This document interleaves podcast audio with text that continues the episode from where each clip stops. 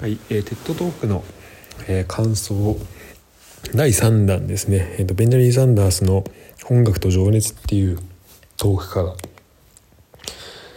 えー、話します。で、えーと、前回前々回で、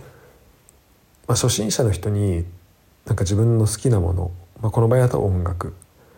えー、 TED Talk だと音楽のクラシックの話をしたんだけどそれを伝える時にどういう気持ちでどういう心持ちで喋、えー、んな喋れるのがいいのかとかっていう話だったりあとまあその実際にそのもうちょい具体的にその音楽っていうものがあのこのなんか物語を作ったりする時にねだからどうやってつながつながるのかこの音楽のえっと最初のノート最初の音階スタートと終わりっていうのがあってでこっからこうつなげばスタートと終わりをもう一直線につなげばもうすぐあのスタ物語っていうのは終わってしまうんだけどじゃあそこをそのスタートと終わりでもう一直線につなぐんじゃなくてその間にいろいろこの音階を入れていったりするっていうところでそこがどうやってその物語作りにつながっているのかとかなんかそういう話をしました。えー、で今回は、えー、なんか自分のねこの好きなものだったりとかまあ、よく言わ、まあ、いわゆる文化って言われるものを、まあ、伝える時の、えー、にじゃあなんでこうやってこのねテッドトークでやらされたように、えー、工夫をして伝えなければいけないのかっていうことについて話したいと思います。で、まあ、このね話の中でもあの、まあ、そのなんか前回のエピソードでもちょっと話したんだけどえっと、まあ、このピアノを使ってね、まあ、実験みたいなことをするんだよね。その実験っていうのがまあ最初、まあ、いろんな実験なんだけど、まあ、最初ちょっとすごいクラシックのショパンのあの曲を一部を、まあ、すごい単調に弾いてみてでその後にあのクラシックのせ、えー、の聴き方の面白い、えー、楽しめる聴き方っていうのを教えた後にその、えー、それが楽しめるような弾き方をする楽しめるようにピアノを弾くっていうのを、え、やっているんだけどその最初のねつまらない弾き方をした時に、えー、まあ確かになんかすごい綺麗なんだけど、まあ、ちょっと退屈っていうのはまあ前の前のエピソードで喋った通りなんだけどっていうのがあってすごい単調なんだよね。でそうなった時に、まあ、よくあることとしては、まあ、これなんか音楽の授業とかなんか自分そのまあ皆さんもねこの学生時代とかなんか、えー、高校中学校とか小学校の時になんか授業つまんないなと思って寝ちゃった時の記憶っていうのをあのまあちょっとねこう思い出しながら、えー、聞いてもらえばと思うんだけど、まあ、よくあるのはじゃクラシック流してましたでそれで目の前に人が寝ちゃったってなった時にもう起き起きなさいと。こんなねクラシックの名曲を聴いてるのにそれ分からずに寝ちゃうなんてもう本当あんたは文化分かってないねみたいな。こんな貴重この素晴らしい文化を分かってないねっていうのがこの素晴らしさなんで分かんないのって。でこれがまああの、まあ、典型的ななんかこう特にその分野ですごい活躍してる人、まあ、活躍というかまあを好きな人と、まあ、そうじゃない人の、まあ、こう溝が見える、まあ、典型的な例だよね、まあ、実際にそういう人がいるかはちょっと、まあ、別としてまあなんか学校の授業とかでもうんなんかまあ授業中ちょっとなんかあんま面白く授業面白くないなと思って寝ちゃった時とかでも、まあ、起きなさいと。で起こされて、まあ、無理やりあの、まあ、授業を聞かされるみたいなまあねあると思うけどで、えー、と音楽の場合はまあその義務教育とかじゃないんで、まあ、別に聞かなくてもいいわけだよね。それでどんどんクラシック離れが起きていたっていう話をしたんだけどでその時にいやもうこれ分かんないんだったらこれカルチャーだからまあ文化分かんないんだったらもうしょうがないねって、まあ、言うこともできるんだけどでもこれはなんかねあのそのベンジャミン・サンダーズによると、まあ、これはもう伝え方の問題これはそれを聞いて寝ちゃうのは聞いてる側が悪いんじゃなくて伝えてる側がその面白さとか分かりやすさっていうのをちゃんと伝えられていないからっていう話をしているんだよね。でなんか、まあ、この話をするとなんかまあ俺は結構このスポーツスポーツ嫌いな人の話をすごいあのまあこう考えるんだよね。俺はまあほぼ毎日筋トレも行ったりまあそれスポーツかどうか置いといてでサッカーラグビーはじめとして、まあ、いろんなスポーツは好きだ見るのも好きだしやるのも好きだし、まあ、なんかずっとできたらいいなと思ったり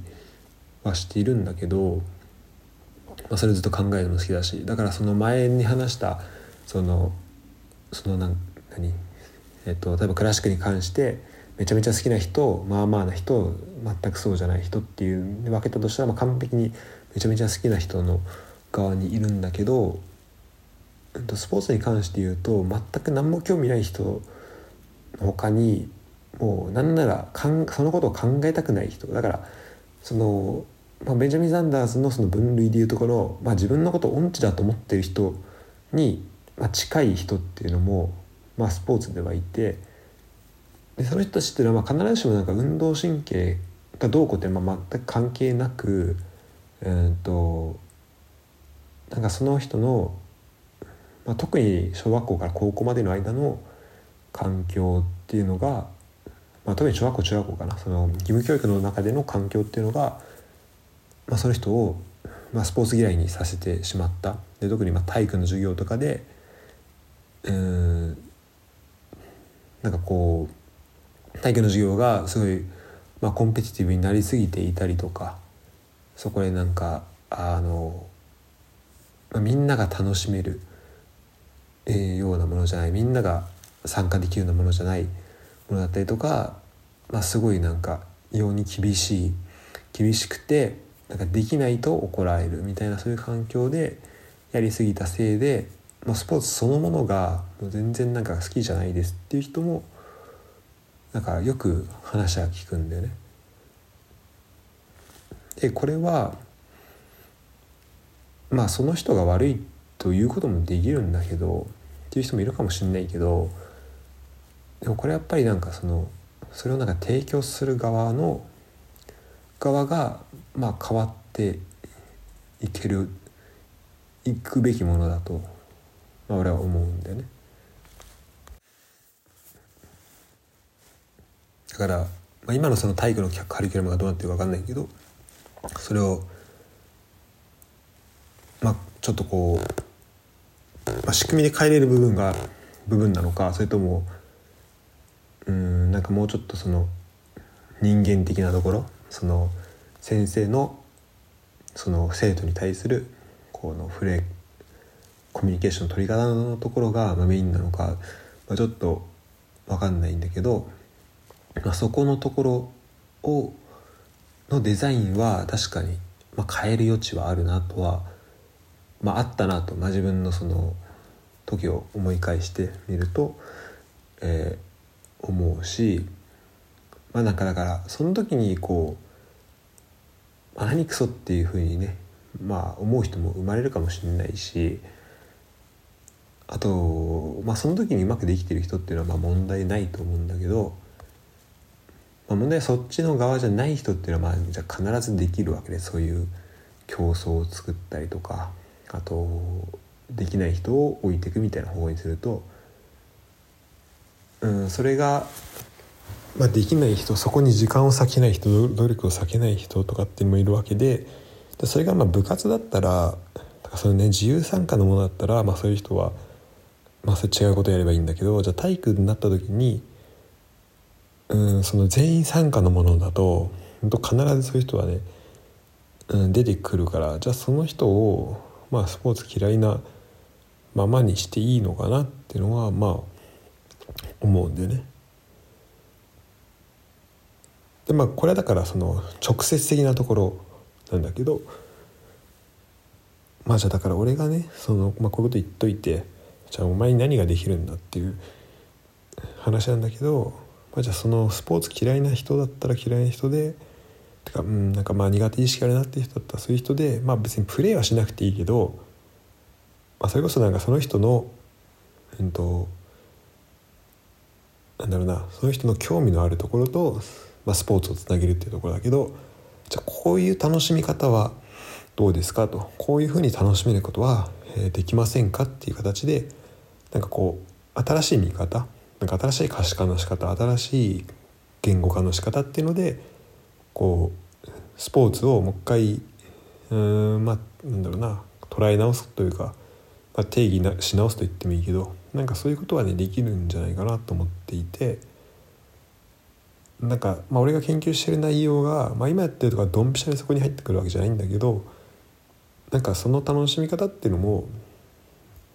うんとできるんじゃないかなと。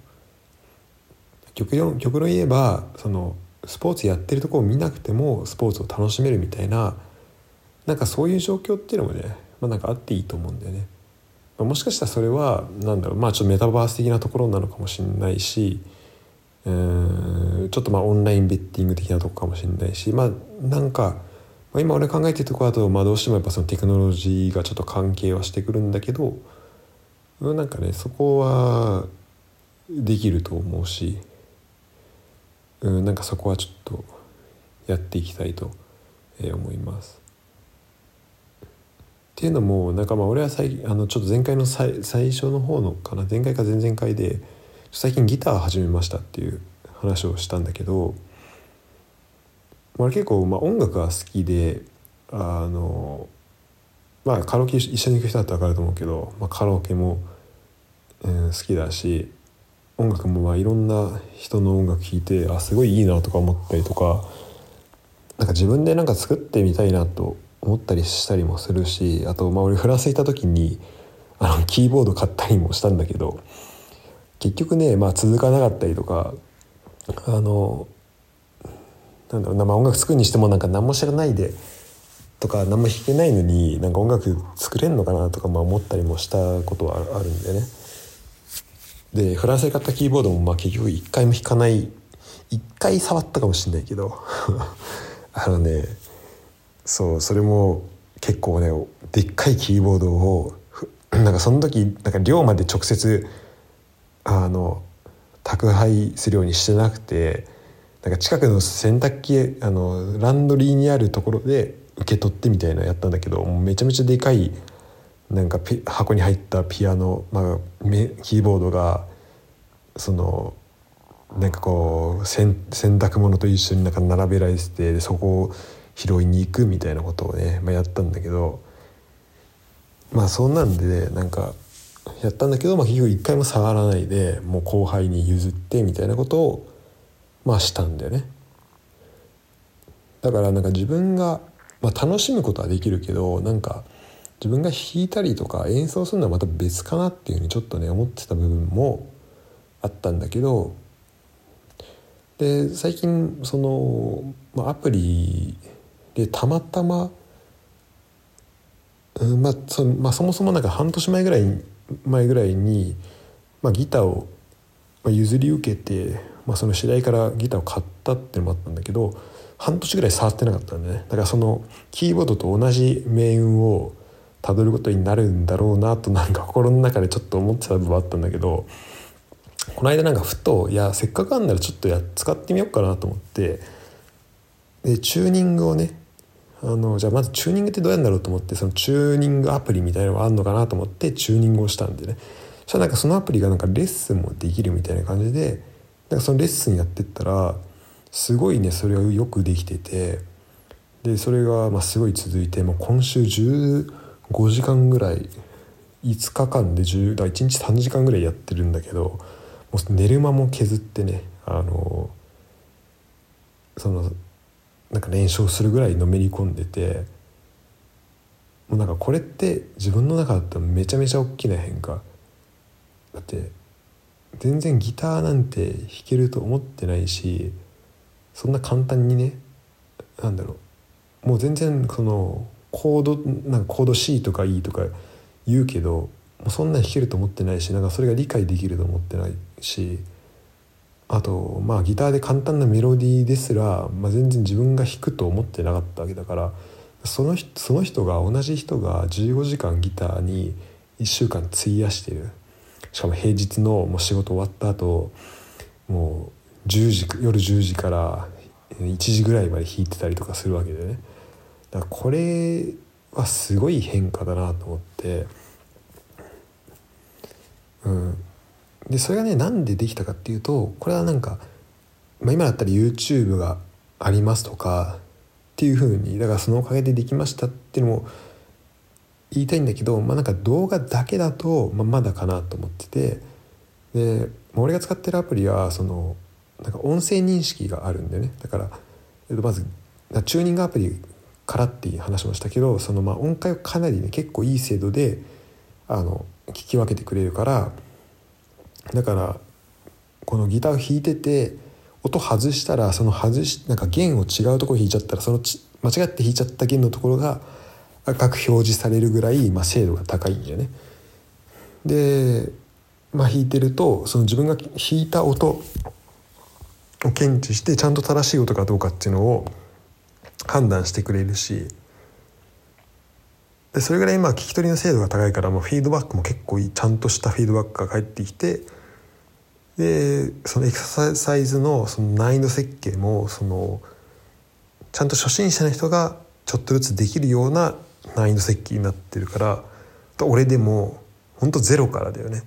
まずギターの持ち方も分かんないみたいな状態からもう15時間気づけばやってるみたいなことになってて。まあこれはだからさっきので言うと、まあ、どっちかというとその AI を活用したみたいな方になるかも。うんしんないけどなんかそういうねこうところで新しくなんか今までに、まあ、どっちかというと苦手とかあんま興味ないなんか自分と遠いなと思ってたものが、まあ、そういうもので近づくっていうのはなんかやっぱあるなと思ってだ同時になんかそれで今までがこうだったからじゃあこの先もなんかそのまま興味ないままで変わらないだろうって思うのはなんかもったいないなっていうふうに、えー、単純に思いましたね。今27だけど、まあ、よく言うのはさ二十歳で成長のピークが来るからだからその後に学んだことっていうのは、まあ、そんな簡単には身につかないよって話もあのあるんだけどまあそれで言うと俺はフランス語二十歳からスタートしてるしドイツ語は去年スタートしたしで音楽は、まあ、この今週スタートしたってところなんだけどなんかまだまだね全然新しく何その二十歳まあ特にね同じ、ね、世代の人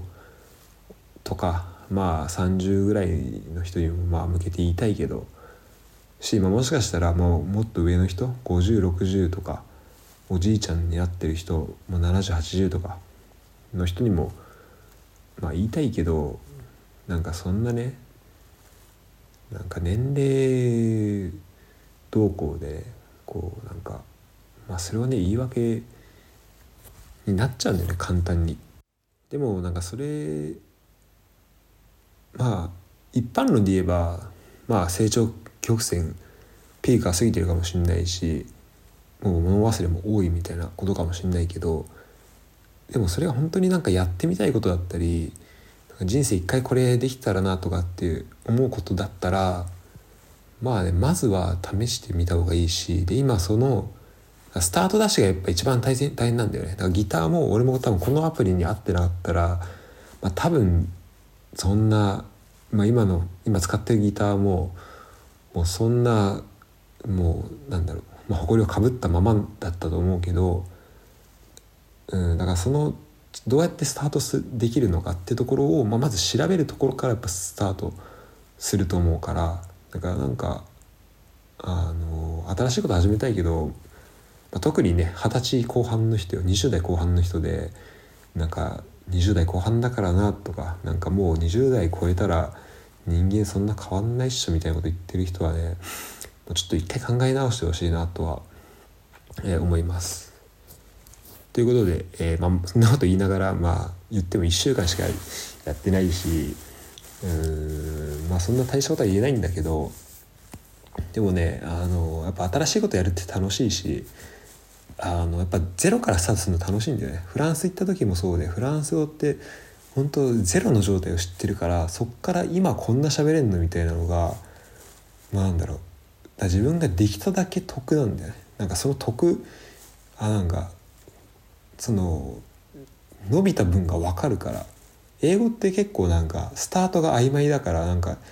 自分がどれだけ頑張ってどれだけ自分の力で身につけたかって分かんないけど今特にだからねその20代以降で始めるのの良さはそれだなと思って今スタートしたらそのそっから今その先ねできてることっていうのは全部なんか自分の力で、まあ、手に入れたと考えちゃっていいからそれができるっていうのはそういう体験っていうのはなかなかないと思うし俺にとっては音楽はそれまでに違う楽器やってましたとかもないから全くつながりのない状態でスタートでしたから本当になんだろう新鮮な気持ちでできたしなんかそういうものをねなんかそういうところこそやっぱスタートしがいのあるものだと思うんだよね。だから例えばなんかそのなんかスタートする時に例えばじゃあギターだったらその前ウクレレ弾いてたからじゃあギター行こっかなとかピアノ弾いてたからギター行こっかなってあのちょっとこのそっちの方が成功する確率高いかなとか、まあ、最初の方はねやっぱスタートダッシュ大事だから、まあ、ミス少なく失敗体験を少なくするためにはそういうふうにスモールステップ刻んでいった方がいいかなって、まあ、戦略も分かるんだけどでもこのゼロから積み上げていく感覚っていうのはやっぱこう一番最初しかないから。だから最初最初っていうのはもうね1回しか来ないからね。だからその俺はでもだそうだからこそ一番最初っていうのは初めての時っていうのはやっぱ一番自分のやりたいことを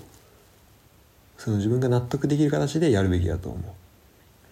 そういう意味では俺は一番最初はドラムをやりたかった。